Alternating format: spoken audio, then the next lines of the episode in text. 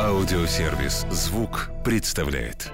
Всем привет, добро пожаловать на подкаст «Ничего святого». Ничего святого. Каждый вторник я, Марк Андерсон, приглашаю в гости знаменитых людей, говорю с ними обо всем, о чем можно и нельзя. Ничего святого. Сегодня напротив меня сидит певица Мона.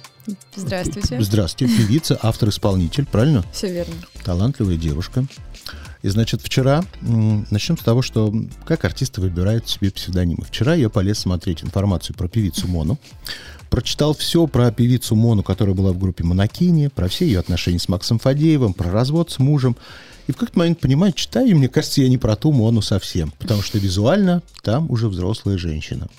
Вот как так получилось? Как выбирался псевдоним Мона? И страдаете ли вы уже от того, что Мона есть и другая?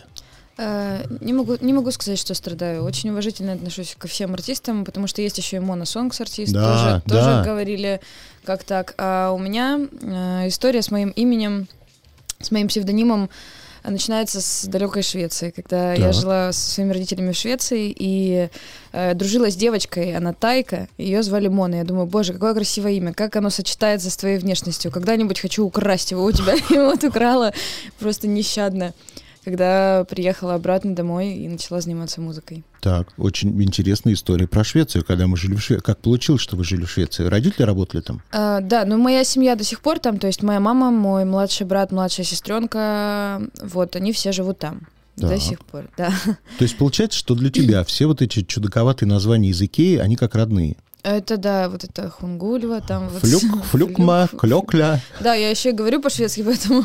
Так, Да. что ты можешь сказать по шведски? Например, можешь сказать, сегодня отличная погода.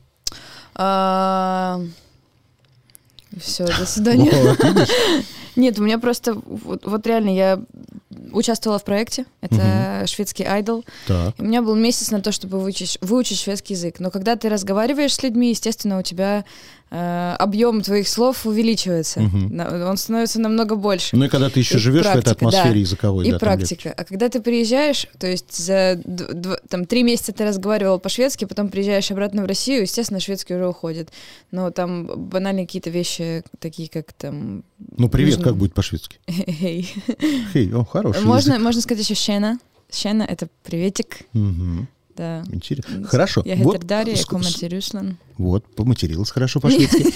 А Сколько лет ты провела в Швеции, в общем? А, Я провела там, от- по-моему, в районе трех лет. Нет, не трех лет. Ну вот два с половиной года было.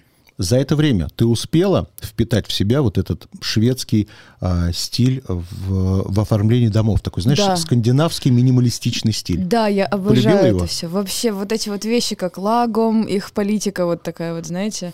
А, Пустота такая вокруг. Да, обожаю. Они, они очень, очень глубокие эстеты.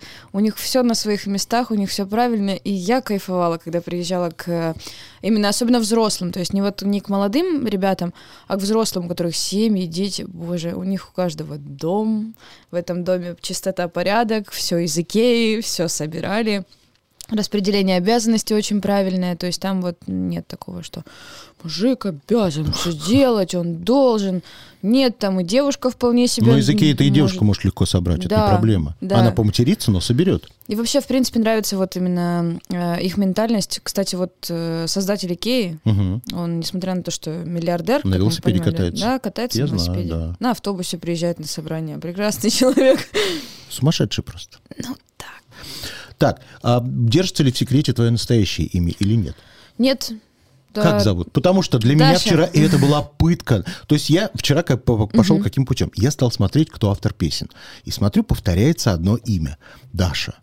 Потом, честно скажу, я стал смотреть твои фотографии и думаю, ну, на Дашу не тянет. Видимо, с переходом в этот восточный лейбл ты стала очень похожа на восточную... Ну, думаю, нет, это не Даша.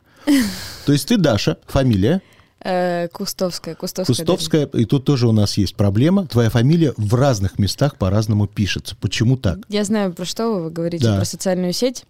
А, да, а, там указано, что я Дарья Костовская. Э, Костовская, потому что это настоящая фамилия моего рода.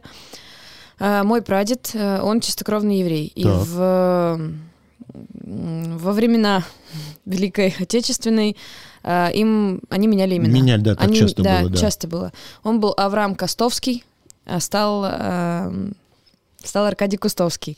Поэтому Поэтому я решила, что, ага, так, у меня вообще другая фамилия получается, значит, род вообще другой, интересно это все. И я вот указала, чтобы такую дань все-таки. Дань, дань своему прадеду, да. да, уважение. Хорошо. А откуда ты, из какого города?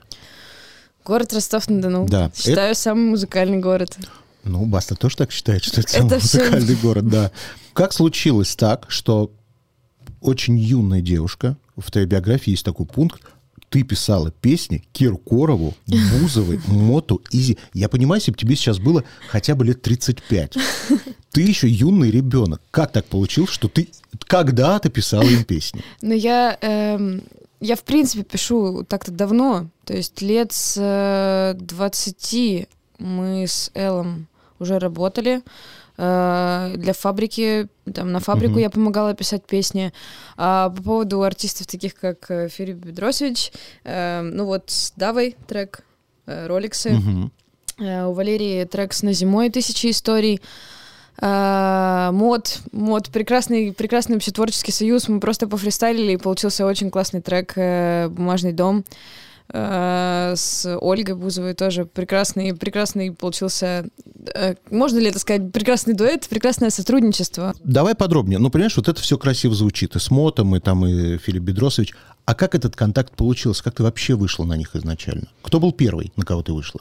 Или кто вышел на тебя первым? Ох, это, это вопрос уже. С учетом как бы написанных песен, это уже большой вопрос. А, первую песню я написала Виктору Яковлевичу Дробушу на угу. продажу. Это было, когда мне, мне помог Лиман. Да. Он был тогда на фабрике и э, сказал, что есть возможность э, попробовать написать песню для... Вот группа формировалась на фабрике звезд. И вот для них написать песню. Я говорю, хорошо. Попробовала, написала, продала. Расскажи мне, вот меня всегда интересует этот вопрос. Ты написала песню, ты отдаешь ее э, в большой продюсерский центр или там угу. Дробуш отдаешь. Но мы же все прекрасно понимаем, что Дробуш человек такой величины, что он может ее взять, не отдать и использовать. Ну и как новенький человек ты ничего с этим не поделаешь. У Нет. тебя были такие опасения? Нет, у меня не Нет? было таких опасений. Нет, во-первых, Эльман как бы давал точную гарантию, как бы, что это что это что все, все честно. Что все честно. Во-вторых, я не сталкивалась с таким. Вот меня радует, что в вокруг меня, вот в моей музыкальной сфере, да, как я это вижу, нет людей, которые там... То есть все порядочно, кидают, все Да, прилично. которые там не платят деньги. А бывали ли такого. вообще, ты слышала о том, что кидают автор? Я слышала, что, да, я слышала об этом. Я слышала, что и концертные директоры, вот мы разговаривали недавно с моим концертным директором, э, что и концертные директоры там Могут обманывают, обманывать. конечно, очень сильно артистов. И нужно действительно искать сильную команду. Мне повезло. Мне с моей командой повезло. У нас все за честность. У нас просто идеальные менеджеры, идеальные саунд-продюсеры, идеальный продюсер Ильман. У нас просто все великолепно, поэтому я не переживаю ни за что. Хорошо. Но при этом, если надо, ты включаешь жесткость? Э, я Или ты доверяешь целиком окружению? Э, нет, если надо, я включаю жесткость. И причем это вот часто касается творчества. Если там я пишу какой-нибудь трек ребятам, и что-то не получается сделать, угу. я все, я наседаю, я как сокол, как коршун, я на них лечу и такая, вы, говорю, неправильно все делаете, сейчас быстро, вот это, вот это, вот это. А они мне доверяют. И то есть э, мы можем просидеть три часа, пока мы не запишем один момент, я не уйду, я не отстану. Угу. Вот, это, вот в этом я наседаю. А в плане там того, что вы платите мне там Гонорар? Гонорары? Да нет. Вот, кстати, слово о гонорарах. Когда ты начинающий автор, э, автор песен, э, ты их пытаешься там кому-то отдать, продать, долгий ли период, когда поначалу ты их даришь? чтобы хотя бы заявить о себе? Или ты с самого начала начала это продавать? Да, продавать. У меня вот, э, вот я считаю, что это очень крутой энергетический обмен у меня произошел, потому что многие люди дарят песни и не зарабатывают на них. И вот так, так и так очень много лет и тянется, что дарят, дарят, потом 10 тысяч рублей, потом 20 тысяч рублей. Мне повезло, что моя первая песня стоила много. Ну, на тот момент это очень, очень много. Это было 100 тысяч рублей. Угу. А для первой песни это правда баснословная сумма. И очень обидно за ребят, которые талантливые, которые пишут очень круто и продают свою музыку за вообще продают свое творчество за маленькие деньги, потому что э, хочется сказать всем, что, ребят, артисты зарабатывают на этом большие деньги. Это правда. Артисты зарабатывают много.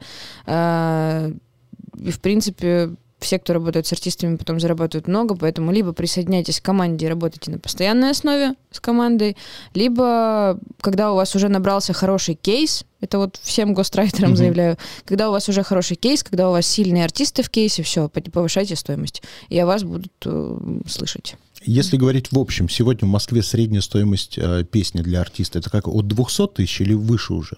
Ну, ну, не знаю, кстати. Вот я, я уже этим, можно сказать, не занимаюсь. Это в прошлом.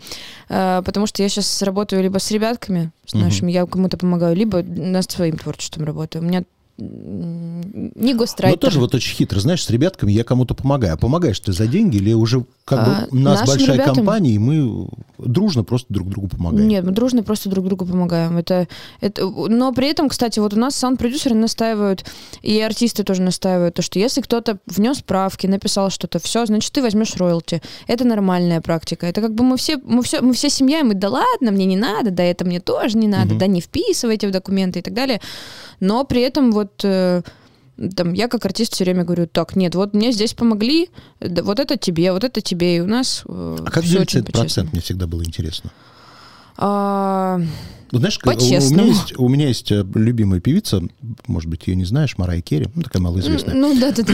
Марая, она как бы с самого начала, когда вышла замуж за Томми Матолу и выходил, выходил ее первый альбом, так как мать у нее оперная певица, мать, видимо, ее сразу науськала, что надо быть продюсером своего продукта. Угу. И несмотря на то, что она была молодая, юная и бестолковая еще, она сразу заявила Томми, что она будет продюсером всех своих треков. И она во всех песнях стоит автором.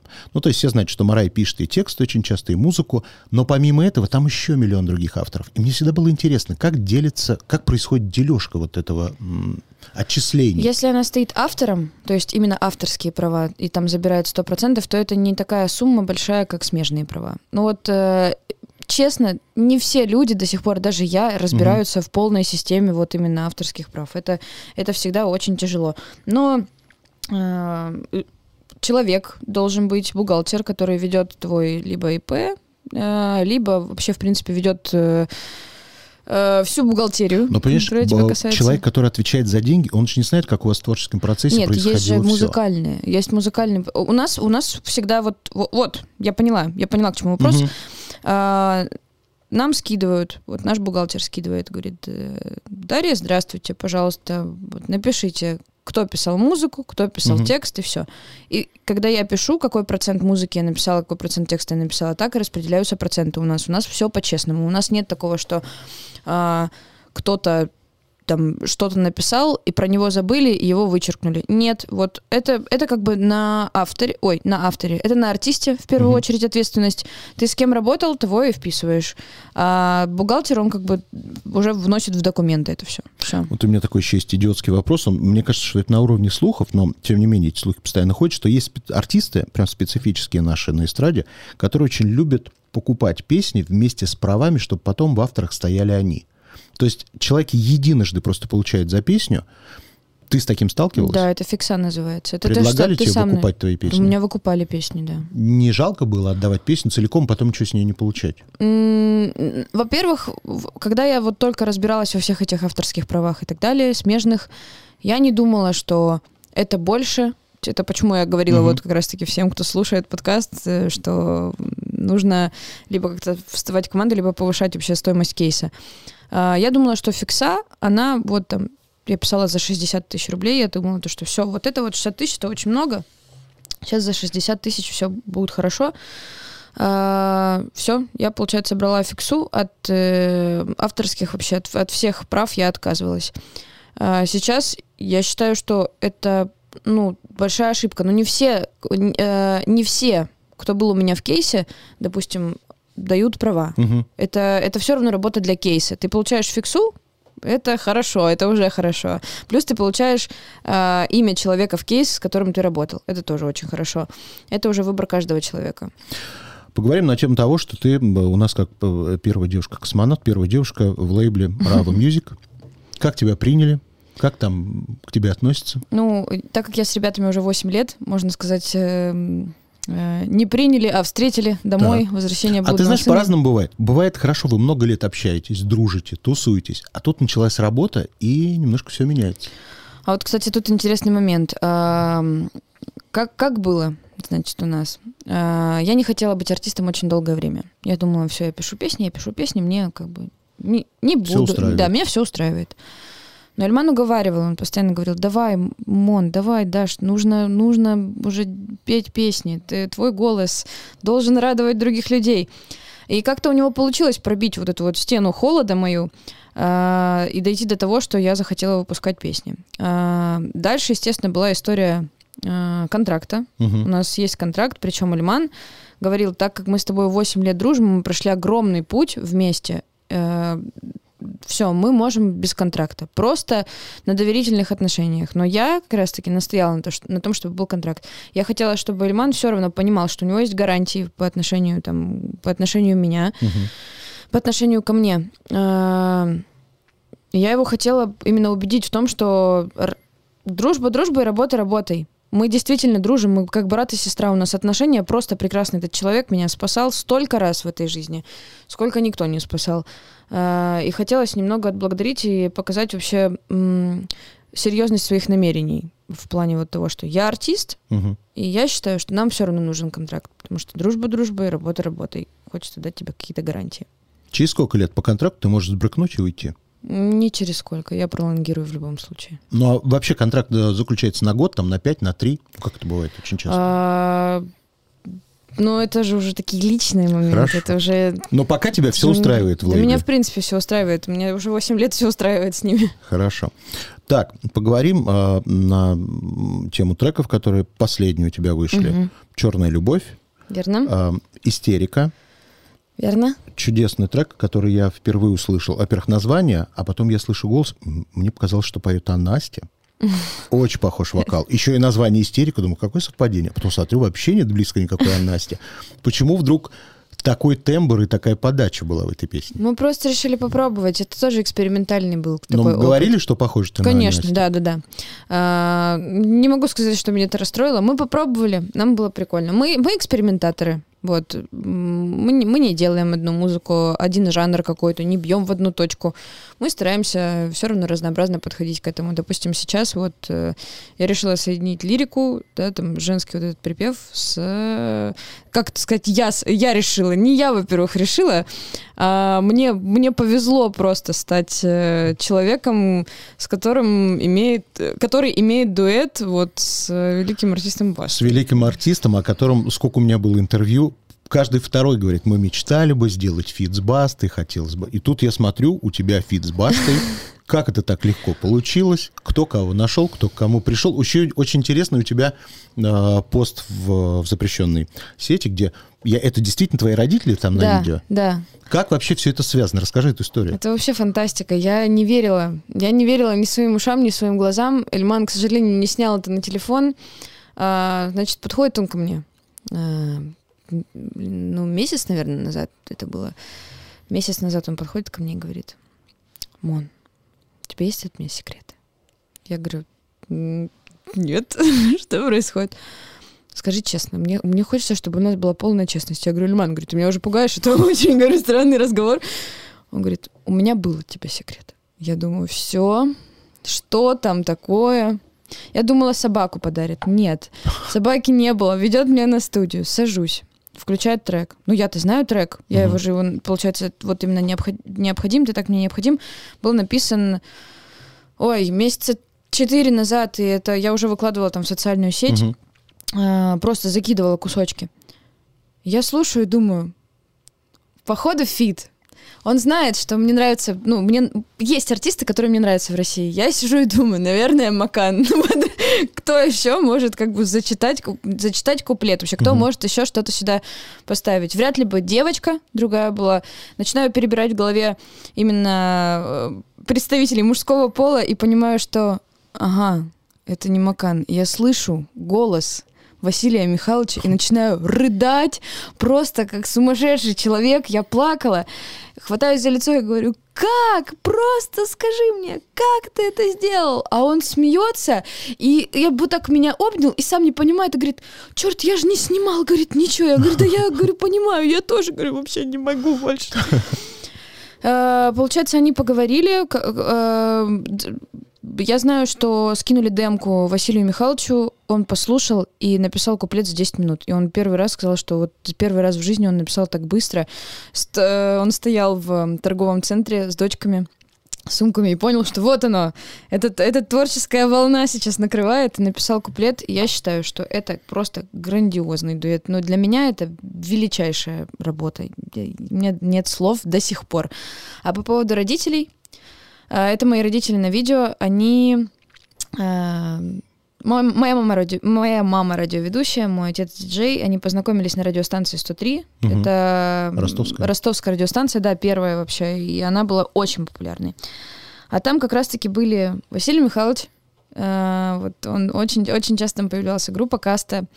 А тогда он был Нагана, наверное, еще там. Нет, тогда он был... Я не знаю, могу я это говорить или нет, но тогда у него был другой псевдоним вообще. Баста, но еще с дополнением там было. Вот.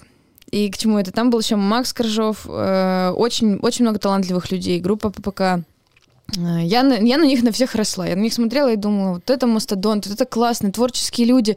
Они такие нестандартные. Мама меня часто брала с собой на радиостанцию. А, вот так вот, вот так закидывала меня в машину, и, и я вот так при, при, прижималась к этому стеклу, потому что еще пять человек сидит, и мы все едем на радиостанцию, они все орут, поют песни. А, в общем, вот, он знает их давно, очень давно. А, они, можно сказать, вместе начинали, вместе на одних сценах собирали стадионы просто огромные людей на рейверских тусовках. И легендарное время. И вот мы когда увиделись первый раз с Василием Михайловичем, а, он смотрит на меня, я думаю, я же даже ничего сказать не могу. Э, как это так? Любимый артист стоит передо мной, что мне делать? Я дочка куста и шубы. И он такой смотрит на меня, говорит, чего? Я говорю, дочка куста и шубы. Он говорит, да ладно, я-то смотрю на тебя и вижу, что лицо знакомое, и не могу понять. А ты на кого будешь похож, на маму или Отец, на папу? на папу. И не могу понять, я сейчас понимаю, что ты же куст с длинными волосами. Я, я говорю, ну да. И все, и мы, мы даже не записывали трек, мы просто сидели часа четыре разговаривали. Просто разговаривали за Ростов, за все, за вот эти наши районы, потому что ростовская душа, ее никуда не денешь. Вот сразу видно. Короче, ты такая дочь полка была. Слушай, расскажи, вот ты как артист, как пишущий артист, почему очень многие так мечтают поработать с Бастой? Вот потому, чем он таким берет? Потому что это легенда, это категория артистов А+, все-таки, я считаю. То есть, то есть артисты, которые... Но тут а... же не, не медийность только работает, все-таки их же цепляет что-то, что он же, делает. Это про трушность, конечно. Это же, во-первых, это легенда... ну, легендарный артист. Чем легендарен? Какое бы амплуа, во-первых, у него очень много амплуа, правильно? Uh-huh. У него очень много альтер и Нагана, и Нинтендо, и Горилла Зипа, Баста. Э, во всех, во всех он лучший. Вот невозможно потягаться ни за одним из его амплуа. И люди хотя бы хотят прикоснуться к этому. Я их понимаю, потому что я была тем же самым человеком, который думал, да господи, даже с Наганом, с кем-нибудь. С Наганом было бы весело. Да, просто с кем просто очень хочу прикоснуться вот к творчеству Василия Михайловича, потому что я выросла на его музыке. Я могу это вот с точностью, с уверенностью сказать. Я, я выросла на его музыке. А, а как раз-таки стилистика письма пришла мне вот от него, потому что я слушала его песни, и он пишет, как, как, э, как текстовик, он очень сильный человек. Угу. Он прям поэт. И он же действительно очень часто многое пишет, прям реально за пару минут может написать. Да. То это... есть вот приходит, он пишет, и уже готово. Да, это так и есть. И вот э, все-таки немного снимаешь со своих любимых артистов манеру. Есть такое. Э, я считаю, что грандиозный человек, легендарнейший, который написал э, очень большое количество песен и продолжает, несмотря на это, то есть, да, вот, э, как говорят, вот, время там подходит, и артист уже все, ушел. Он не ушел он до сих пор собирает стадионы огромные. Он у него, я больше даже сказал, у него было ощущение, что как будто бы он чуть-чуть затухал, а потом опять а потом возродился. опять возродился. Заново, да. да, это про сансару мы говорим. Да, да, да. да. Когда выстрелила сансара, ну, это вообще, это, это же так писать еще нужно, ну, нужно. Хорошо. Чего по большому, по большому концерту, по большому появлению твоему на сцене? По большому? Да. А, так, в хорошем ну... смысле, по большому. Для меня уже большое появление было, в принципе, это гастроли в Казахстане. Мы ездили в Казахстан, это первый, первый гастрольный такой мини-тур был.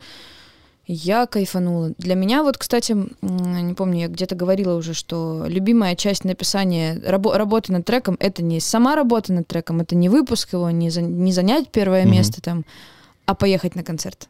И вот видеть эмоции людей, видеть улыбки людей, петь им, и когда они тебе поют, это волшебство какое-то невероятное. Поэтому вот Для меня самое главное — это концертная деятельность. Да ты вампир. Ну, нет, я просто в восторге. Я правда, я вижу, это же бешеная энергетика. Конечно. Стоять там. Это бешеная энергетика. И сначала я выхожу, вот, вот такая вот, я трясусь, я, не, я переживаю дико, а потом на этой адреналиновой игле вот ты через просто, сколько эх, заканчивается вот эта вот тряска, когда ты выходишь на сцену? Две песни. Вот у меня лично две, одна-две песни, и она заканчивается. На третьей песне все. Я уже прыгаю, уже, «Эльман, давай еще! Поехали, погнали! И вот мы концерты в Казахстане очень классно отыграли. И аудитория просто теплейшая, они, они очень теплые люди. Нас так встречали, и там стоял человек, э, у него был телефон и бегущая строка, где написано «Мона, выходи за меня замуж». И я Ильману показываю, а у Ильмана прикол, и теперь это уже как шутка, как какой-то мем. Я такая, смотри, замуж зовут. Он такой, ты никуда не пойдешь. Он, не, он мне просто не разрешает абсолютно даже говорить про то, что я когда-нибудь выйду замуж. Знаете, вот брат, старший брат, я сказал нет, когда я вот да, тогда и да. Я такая, понятно. Совсем скоро э, у нас выходит еще один релиз, Мгм. EP, который посвящен певице Валерии. Столько сейчас внимания Валерии и ее мужа, да? Да. Столько всего говорят и пишут. Ты участвуешь в этом трибюте, поешь песню. Э, А, да, Какую прек- песню поешь ты? прекрасные артистки, Ты взяла какую-то самую неизвестную песню. Часики, да, Часики. примерно такая. Не могу сказать, что... Да. Нет, замечательная певица, Кто, замечательный фит. кто выбирал песню? Ты или вам раскидывали артистам песни для трибюта? Нет, я выбирала. Я выбрала эту песню. А были А. еще другие варианты, которые ты хотела рассмотреть? Самолет. Так, хороший. Да, да, то есть э, еще были. Сейчас скажу. А, Нет, вот я из двух выбирала. Мы еще пересматривали с моим саунд-продюсером. Он думал, может быть, что-то, что даже ты не знаешь. Вот возьмем что-то такое. Я говорю, нет. А для меня это было как вызов. Потому что, во-первых, я работала с э, Валерией уже. Она действительно замечательная певица, Мгм. замечательный человек. Очень, очень вежливая, очень такая просто, просто ангел во плоти. А, И я думала взять песню «Часики», чтобы бросить самой себе вызов, потому что на, на эту песню, скорее всего, будут охотиться еще люди, которые Мгм. будут на альбоме. Это во-первых. Это такая кон- конкуренция небольшая. Во-вторых, смогу ли я привнести, внести что-то новое в эту песню, чего еще не было? Смогу ли я поменять жанр, поменять стилистику трека? Получится ли у меня вообще передать что-то, на- с чем еще этот трек не соприкасался? И вот мы сделали. Мы сделали его, честно скажу, за 15 минут. Все, вообще от и до. И скинули Ильману. Ильман говорит, я понял, хорошо, я кидаю. После этого нам позвонили и сказали, что да, это, это волшебно. Мне позвонила, кстати, э, мы с ней общаемся, это Шена, Мгм. это Дочь. Да, дочь Валерии, она замечательная тоже. Мне позвонила Шена и говорит, как? Как ты это сделала? Скажи, пожалуйста. Я говорю, я не знаю, просто я, я прочувствовала. Мне хотелось передать, вот для меня это как призыв девушке. Все-таки, да, девочкой своей ты меня назови, а потом обними, а потом обмани. Это для меня это... э, так, как это сказать? Вот в моем именно видении, как я хотела преподнести эту песню, это о том, что мужчины очень часто прячут эмоции, Мгм. не показывают на людях. И они такие строгие, серьезные. А это призыв девушки, крик о том, что да назови ты меня уже своей девочкой, да уже покажи всем, что ты меня любишь. Вот. И я хотела передать это в таком жанре лирики. Вот у меня мой саунд-продюсер Мануэл сел и сразу все понял, говорит, я собрал все, так я собираю. Сейчас назовем девочкой, сейчас, секунду. И он вот так вот все собрал, мы отправили, и это прям откликнулось, потому что мне даже Шена сказала, что Валерии очень понравилось. Ну вот смотри, То песню мы сможем все услышать только через пару дней, Да. но она по темпу медленнее, другая, как, как Она там? медленнее. Медленнее? Да, она медленнее, и она вообще не, вот, вообще не оригинал. У меня есть такая игра, называется «Я никогда не». Я тебе даю Мгм. ситуации жизни, ты говоришь, был с тобой такой или нет. Мгм. Я никогда не устраивала показные скандалы. Нет, нет, не было такого. Вот просто даже... А? Только, да, вот. Так. Собаку просила очень требовательно. Ну, это Говорила, как из я... серии «Я не буду писать эту песню, пока собаку не подаришь»? Нет, мы, мы поспорили с Ильманом, что если будет первое место сольного трека, либо у фита, где я стою в начале, мое имя стоит в начале, поэтому, пожалуйста, слушайте трек с бастой. Э, Если трек будет на первом месте, мне подарят собаку. Какой породы? Американские були. Ух ты. Да. А вот как такие назовешь? Есть уже имя готовое? Ну, нет, конечно, нет. Вот. э, И, собственно, я, значит, мы на съемках клипа Зари сидим, и я говорю, я Кустовская Дарья Андреевна, она же Булочка, она же куда-то пошла, она же в 9 дома, она же напиши классный трек, типа, требует собаку. Ильфан смеется, говорит, я, говорит, тебя уже не могу, говорит, все, говорит, я уже не могу. Вот такие только были вещи. А Так. так, я очень, очень терпеливый человек, я все, все до талого переношу. сделаю, да. Хорошо. Все переношу. Я никогда не носила кроксы. Я обожаю кроксы. Да? У меня шесть пар крокс в разных. А ты вот И эти еще- вот э, при- покупаешь им вот эти штуки? Конечно, приделывают шесть разных и еще одни на высок... дв- Две пары еще на высокой подошве. Итого восемь. А фанат просто. Так. Я никогда не сплю голышом. Это новая привычка у нас выработалась. Я никогда не была в Третьяковской галерее. Никогда не была. Я никогда не ела насекомых. Никогда не ела, да. Я никогда не заказывала расклад карт Таро. Заказывала. Веришь в это? Да, очень. По- по- Получается там что-то? Э, Случается, вернее, то, что они тебе да, раскладывают? прям очень сильно случается, да. Ну, я, я правда верю. Я, я знаю, что многим, э, многие там против этого. Я как бы все равно это, Так, что карты сказали по фиту с бастой? Все Все хорошо будет? Так. А я ни- никогда не хотел поменять что-то в собственной внешности. Хотела. Что? Нос, губы. У меня, у меня и были такие комплексы по поводу вообще внешнего вида. Э, Но сейчас я поменяла, вот у меня волосы удлинились, и я покрасилась в темный, и я скажу так, что сейчас меня все устраивает. Вот оказывается, просто можно поменять что-то одно в себе, и в принципе картина заиграет другими красками. Ну, я надеюсь, мы не увидим однажды тебя вот с этими рыбьими губами. Не-не, Ну, это, хорошо. это точно нет. Ладно. Я никогда не заказывала еду из ресторана и потом выдавала ее за свою. Нет, ни Нет? разу не было такого. Хорошая Я- идея, да? Да, прикольная идея, но я готовлю, ну, нормально. Так. Я никогда не заводила аккаунт в Тиндере. Было. Ну и что, нашла что-нибудь? Ничего не нашла. Хорошо. Проблемы только. Я- Ильману не говорите. А он не, не услышит. Да-да. Я никогда не хотела проколоть сосок. Нет, никогда. Я никогда не била в гневе посуду. Нет, кстати, никогда не было. Ты не истеричка? Нет, Я никогда не дралась с женщиной. было. Когда последний раз? Два года назад. Что не поделили? Это просто девочка очень сложная. Жива еще? Да, слава богу. Дружите? Нет. Хорошо. А кто победил в Просто этой драке? Нарине смеется, она знает эту историю. Кто победил в той драке? Хотелось бы сказать, что победила дружба, но у нас ничья. У нас один-один. Так, ладно. Я никогда не платил за мужчину в ресторане. Платила. Нормально это? Ну, я же из Швеции. А, ну да, у нас это нормально. Так, я никогда не говорил «я тебя люблю», не чувствуя этого на 100%. Говорила. Говорила? Да, у меня вообще проблемы с этим на самом деле. Я не могу... Я, я не любила, короче. Я вот всегда думала, вот оно, вот, это точно любовь, все. И Эльман же, вот, он, он просто уже говорит, Даша, говорит, у тебя, ты смотришь на человека и думаешь, боже, все, это мой муж будущий. Эльман говорит, да, да. Но, но у меня нет такого, что я там много людей, я очень влюбчивая. Нет, просто я не могу полюбить. И когда я с человеком уже долго, вроде бы уже надо Мгм. что-то говорить, уже, уже тебе же говорят, что тебя любят, и ты такой, да я тоже, Но по долго это идее». сколько? Два месяца уже? Нет, я, я про года, два Да. года. Хорошо. Я никогда не пела то, что мне не нравится. А, Свои, свои треки? Да. Нет, никогда. Все, все нравится. Мгм. Сама ж пишу. Я никогда не завидовала коллегам по цеху. А, Нет, зависти никогда. Вот именно А вообще восхищение всё- есть кем? Да, восхищение есть. Очень восхищаюсь, э, во-первых, в принципе, силой Эльмана, Мгм. именно его вот пробивным характером. Дальше творчеством Андро. Мгм. А, Мне очень нравится, как он поет, как он выступает. Тони. Да всеми, восхищаюсь всеми. У нас Так, а все если друг не, не вашими, а кем-то вот извне лейбла? А, Да, Василий Михайлович. Ну, Да? я говорила, это, это Баста однозначно. И э, Мияги Энди. Очень Мгм. нравится. Ай, Макан. Макан тоже. Очень классно пишет. Вот ни разу не услышала от тебя старых фамилий, типа Олег Газманов, восхищаюсь, или Ирина Аллегрова.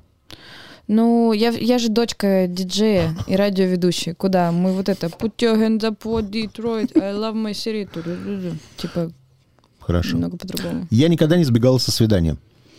Нет, терпеливая. Я никогда не съедала целый торт в одиночку. Нет, целый торт. Я вообще торты не люблю. Я никогда не воровала песни.